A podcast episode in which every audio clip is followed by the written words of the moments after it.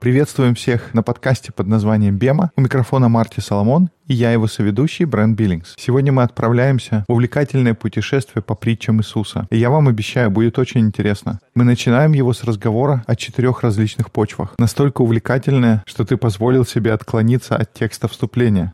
Ну, вступление такая вещь. Мы не знаем, что ждет нас в этом эпизоде. Может, мы отклонимся, затронем другие истории. Кто знает. Это действительно самое начало нашего разговора о притчах. Spence to begin with. I do have another question though. Okay. You sprung something on me right before we started recording. Okay. Uh, some event that you're doing called Hayamim, and I know Hayamim. I, Но до этого у меня есть вопрос. Перед тем, как мы начали запись, ты рассказал про какое-то мероприятие. Оно называется как-то Хаямим или что-то в этом духе. Я понимаю, что это еврейское слово. Но, как я понял, оно пройдет 3 и 4 мая в Бойсе, штат Айдаха. И, конечно, это актуально только для тех, кто слушает в реальном времени. don't come to Boise. That's right. That's right. This is only for real time listeners, but I do. I have a I have an event coming up.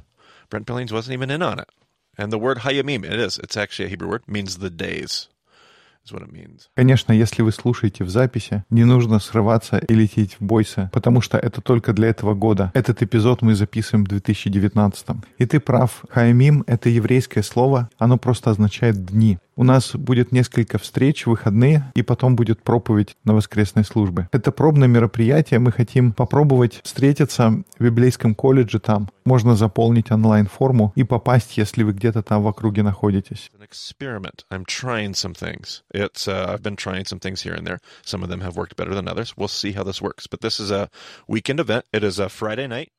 Вкратце, это такой эксперимент. Я хочу попробовать, потому что мы хотим посвятить пятницу вечер, всю субботу и воскресное утро, чтобы встречаться, разговаривать, и затем у меня будет воскресная проповедь в церкви, которая там собирается. Она тоже называется «Настоящая жизнь». В данном случае это будет «Настоящая жизнь» в Трежер-Вэлли, в городе Меридиан, штат Айдаха. И поскольку это на все выходные, это может быть достаточно трудно, но мы хотим попробовать эту идею. Um, uh,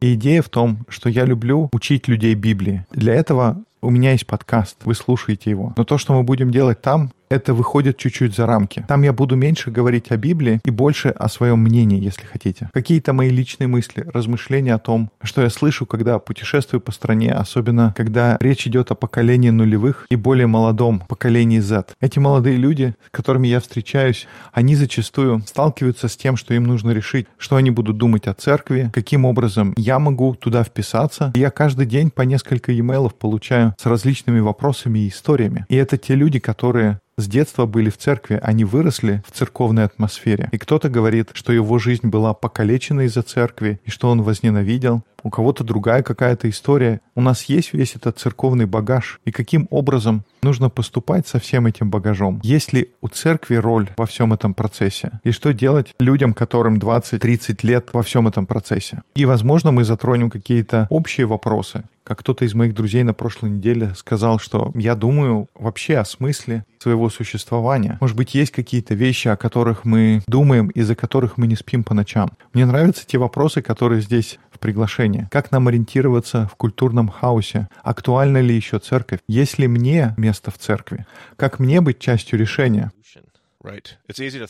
Легко говорить о проблемах, но я хочу тоже посмотреть, возможно ли какое-то решение, где мы могли бы играть роль. Возможно, у меня нет всех ответов. У меня есть какие-то мысли, и я надеюсь, что эти мысли будут полезны для тех, кто находится в поиске. На эти вопросы не будет простых ответов, или нам придется их вообще оставить без ответа. Какие-то ответы могут оказаться достаточно сложными, но это тоже потому, что наша жизнь, она непростая, и у нас всегда будет борьба. И не все ситуации одинаковые, всегда есть какие-то нюансы. Вот такой у нас будет эксперимент, поэтому если вы слушаете это в будущем, не надо паковать чемоданы и лететь в Байсе на это мероприятие. More that aren't on the map, I think.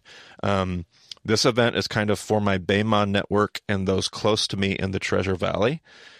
И идея такая, что у нас в Байсе есть 4-5 дискуссионных групп. У нас есть люди, которые знакомы с нашим подкастом. И поэтому я надеюсь, что если это мероприятие удастся, может быть, мы его улучшим, и тогда с этой идеей мы можем приехать куда-то, где вы живете, поближе, чтобы поговорить с вами, и не нужно было лететь через всю страну. Поэтому подождите чуть-чуть, посмотрим, как это мероприятие пройдет. И тогда мы решим, если мы хотим повторить что-то подобное где-то в другом месте. Поэтому давайте посмотрим, дайте нам подумать, посмотреть, как все пройдет, и, может быть, уже в ваш город мы приедем с какой-то идеей получше.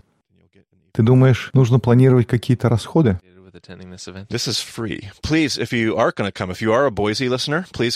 Um, please, please, please. And uh, Мы планируем это как бесплатное мероприятие, поэтому если вы живете в Байсе, пожалуйста, приходите. У нас есть регистрационная форма, заполните ее просто, чтобы я знал, сколько нам ожидать гостей, надо ли закрывать регистрацию или наоборот, у нас все еще есть места и нужно кого-то позвать. И да, у нас будет какой-то сбор средств, поэтому если у вас есть возможность пожертвовать какие-то деньги в качестве билета, но технически вы можете просто прийти и принять участие.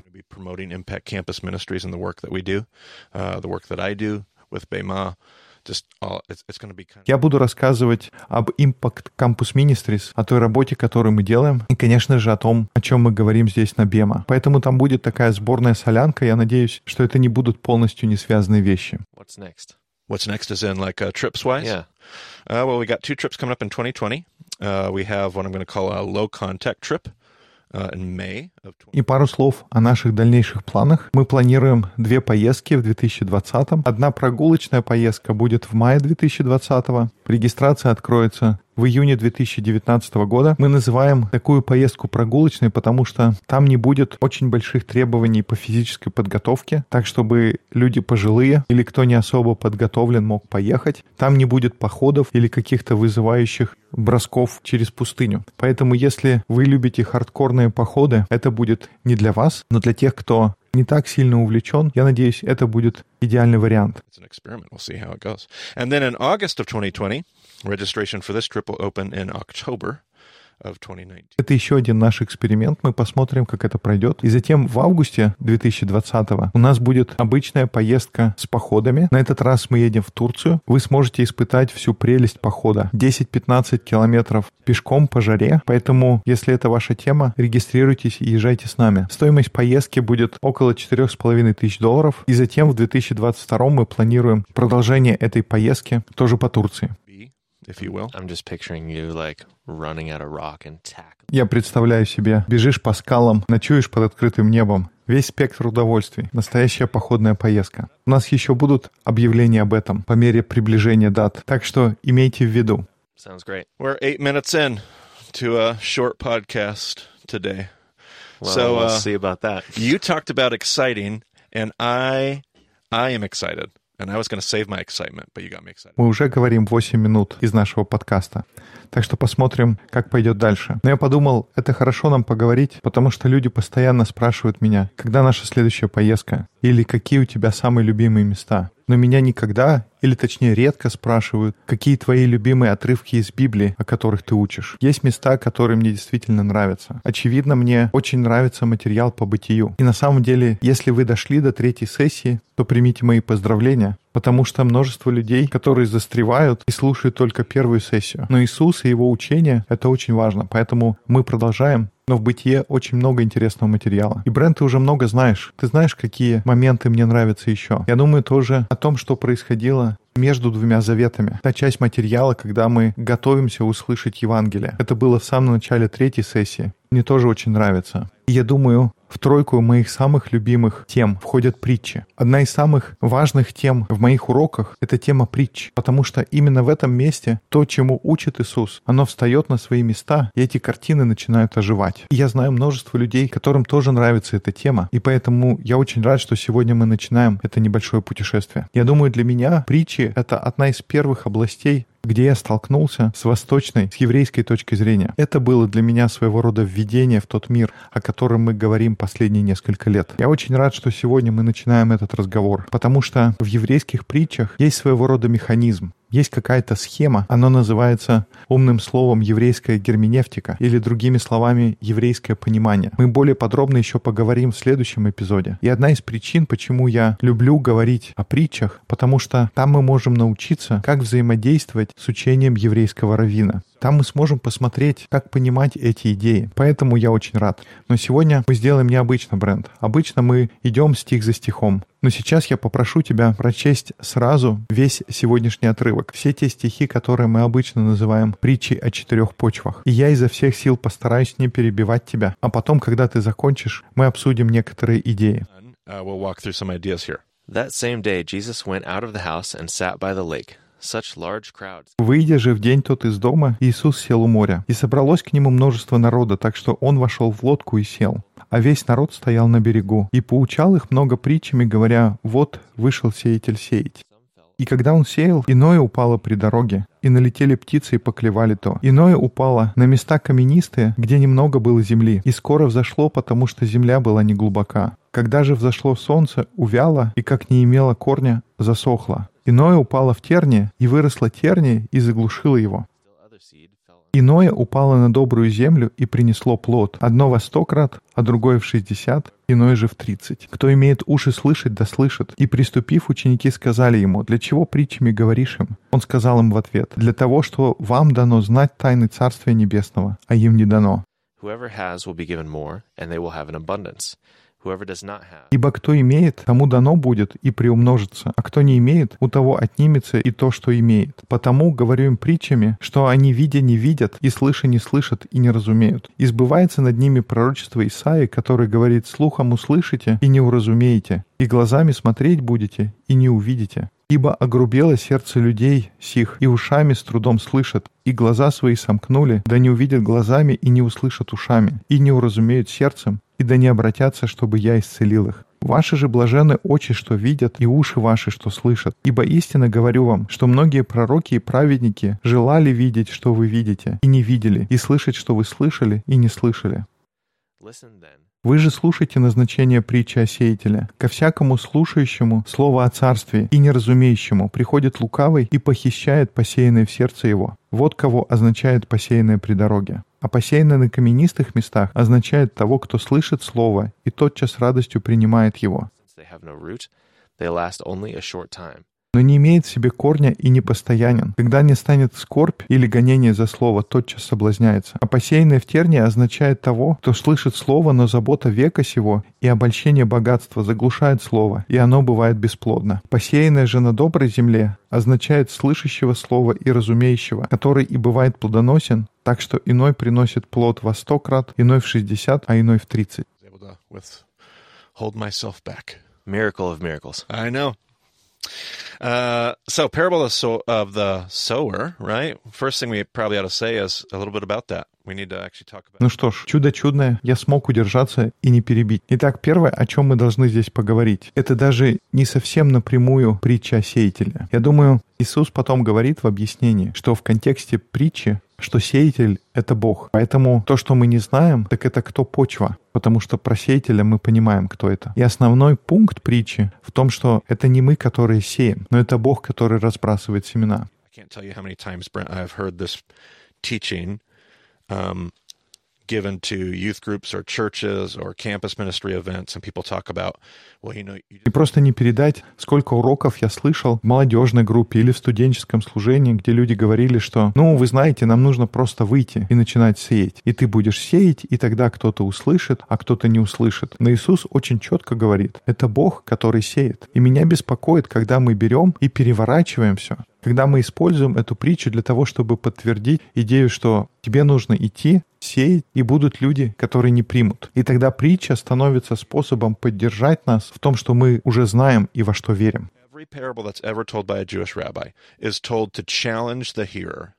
Но любая притча, которую рассказывает еврейский раввин, она предназначена, чтобы в чем-то вызвать того, кто слушает, бороться с чем-то и что-то поменять. Она призывает к изменениям, она провоцирует. Поэтому и эта притча не исключение. Это вызов нам, чтобы мы изменились и подумали над тем, как можно стать лучше. И то, что здесь происходит, Иисус на самом деле следует общепринятому шаблону в своем мире. Раввины постоянно использовали притчу, которая состоит из четырех частей. Это был их способ обучения. Мы очень часто видим в Талмуде и Мишна истории, где они говорят о четырех учениках.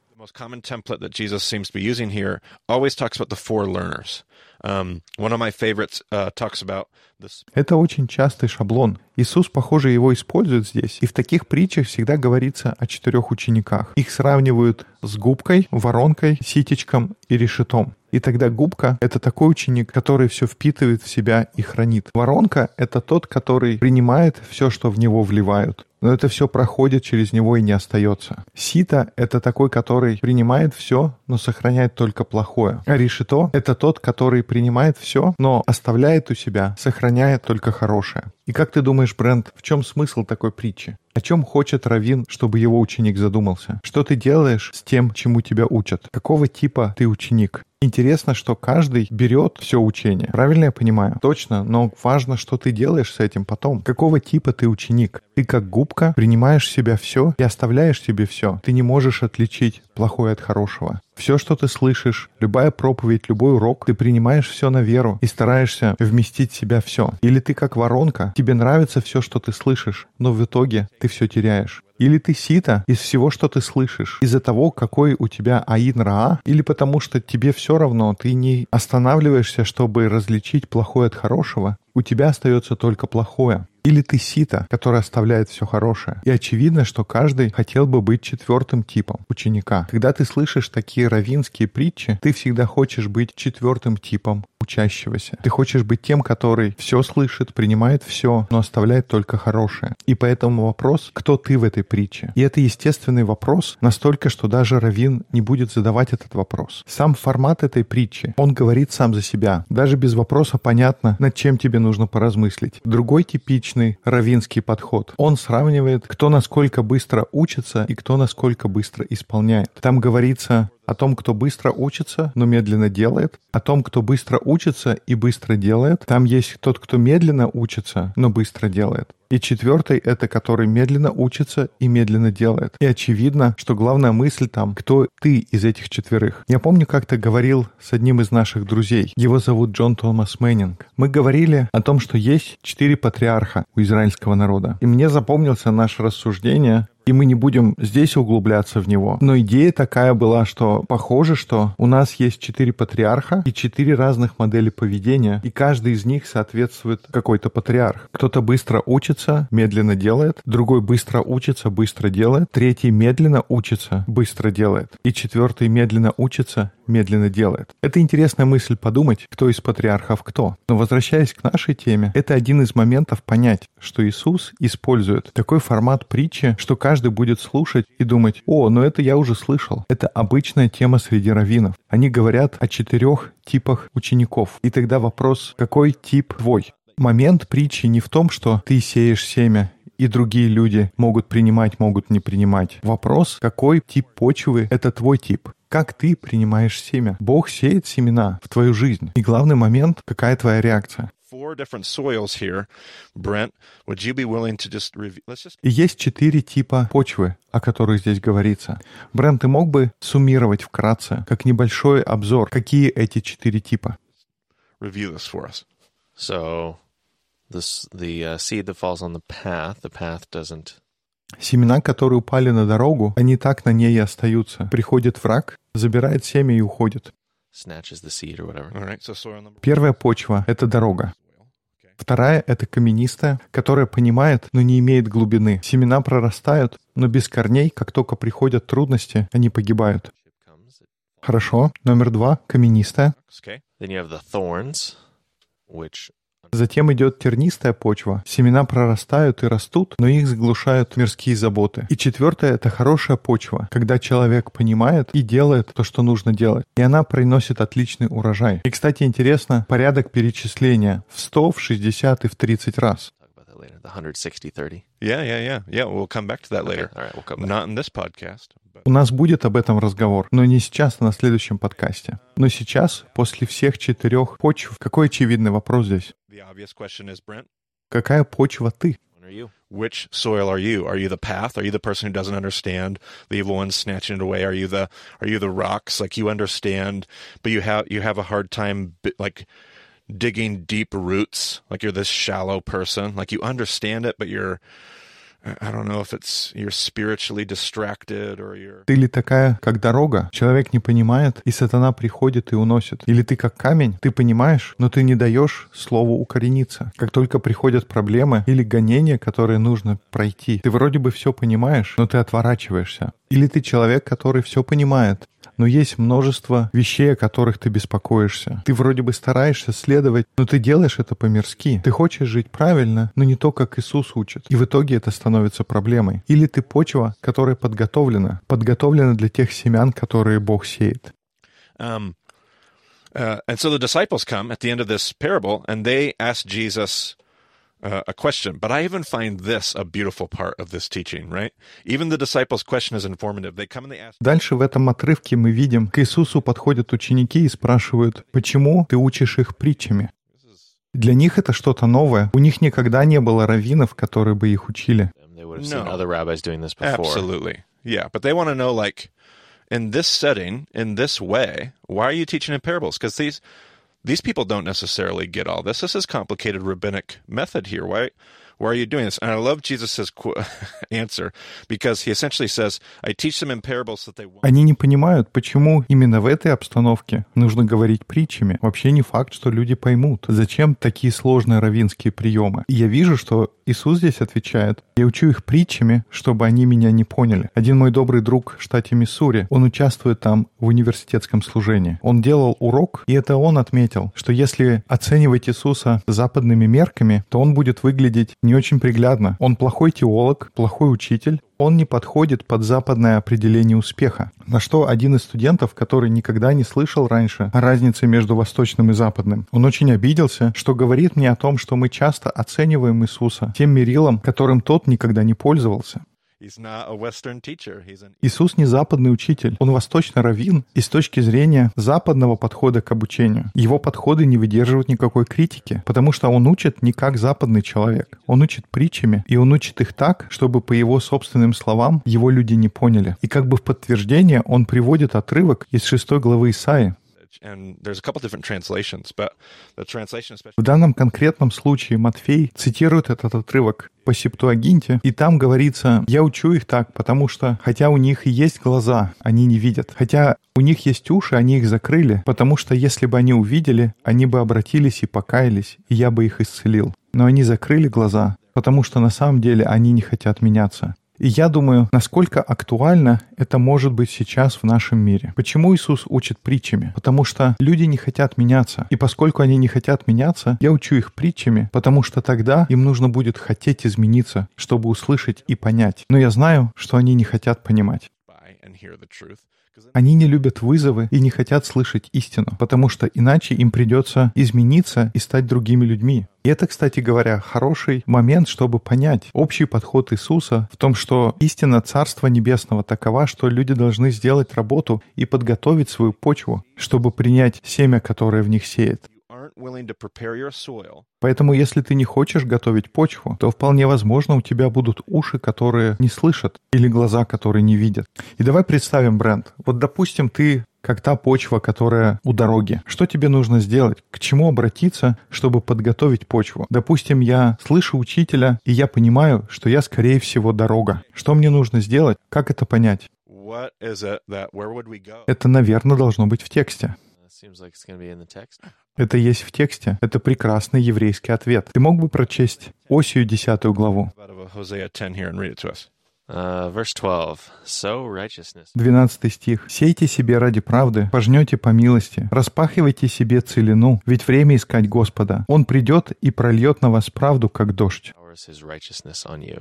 Which I find to be really interesting. Like that would be the answer to мне кажется, очень интересна эта связь. Что делать с нераспаханной землей? Иисус говорит о щедрости. ЗДК, слово, о котором мы говорили в течение всей второй сессии. Пожнете по милости. Это буквально слово, которое здесь используется. Поэтому если ты как дорога, Просто начни быть человеком, каким Бог тебя призвал быть. Будь щедрым, праведным, и тогда ты подготовишь свою нераспаханную землю. Это интересная рекомендация. Хорошо, а если мы каменистая почва? Как насчет Исаи? Давай посмотрим пятую главу.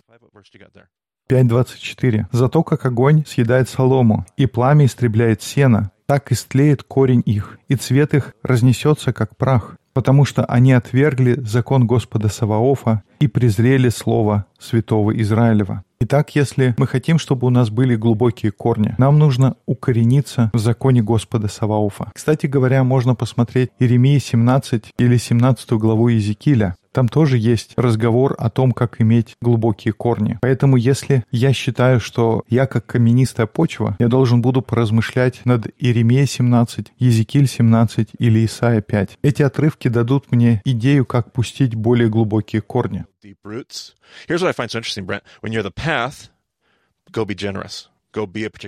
И вот что интересно, Брент. Если ты как дорога, то будь щедрым. Тебе нужно быть человеком определенных качеств. Если ты каменистая почва, то тебе нужна хага над законом. Мы еще на первой сессии говорили о том, что такое размышлять о тексте, что такое хага. Мы говорили про акацию, чтобы быть деревом, которое посадили у потока живой воды. Тот, кто наслаждается законом Господним. Что очень подходит здесь, из-за того, что трава сухая, огонь разгорается. Тогда, чтобы это не произошло, нужна живая вода. Absolutely. And the acacia tree, when there is no water, looks incredibly. И мы уже говорили, что когда нет воды, дерево акации выглядит полностью сухим. Может быть, найдите тот эпизод и послушайте, что это дерево, оно выглядит полностью сухим. Но у него такие корни, они уходят так глубоко, что оно выдерживает любую засуху. Очень здорово вспомнить то, о чем мы уже говорили на первой сессии. Итак, мы обсудили дорогу, мы обсудили каменистую почву. Как насчет семян, которые упали среди колючек? Давай посмотрим четвертую главу Иеремии, 3-4 стихи. «Ибо так говорит Господь к мужам Иуды и Иерусалима, распашите себе новые нивы и не сейте между тернами. Обрежьте себя для Господа и снимите крайнюю плоть сердца вашего, мужи Иуды и жители Иерусалима, чтобы гнев мой не открылся, как огонь, и не воспылал неугасимо по причине злых наклонностей ваших». Because of the context of Jeremiah, because he's dealing directly with their idolatry. Which I love how these remezes here, these Мне нравится, как это связано с тем контекстом, который был в Иеремии, потому что там он говорит об идолопоклонстве. Иисус делает намек, ремес, как мы говорили, на эти отрывки, и они удивительно четко ложатся, потому что если ты как дорога, тебе нужно подготовиться, быть щедрым. Если каменистая почва и зерна не могут пустить корни, нужно укрепляться в законе Господа. Все эти ремесы, все эти намеки на отрывки в Ветхом Завете, они великолепно укладываются в то объяснение, которое дает потом Иисус. Когда Он говорит про почву с сорняками, Он говорит, что тернии — это заботы этого мира и обманчивое богатство. И как это относится к тому, что мы читаем в Иеремии, где Он говорит об идолопоклонстве Божьих людей. И тогда на второй сессии, Бренд, в чем было идолопоклонство? С точки зрения авторов книги летописей, спустя столетия тех событий, которые происходили, они понимали, что основная проблема — это жажда империи. И жажда империи — это не что иное, как богатство и жадность. Как раз те самые вещи, о которых говорит Иисус в притче о почвах.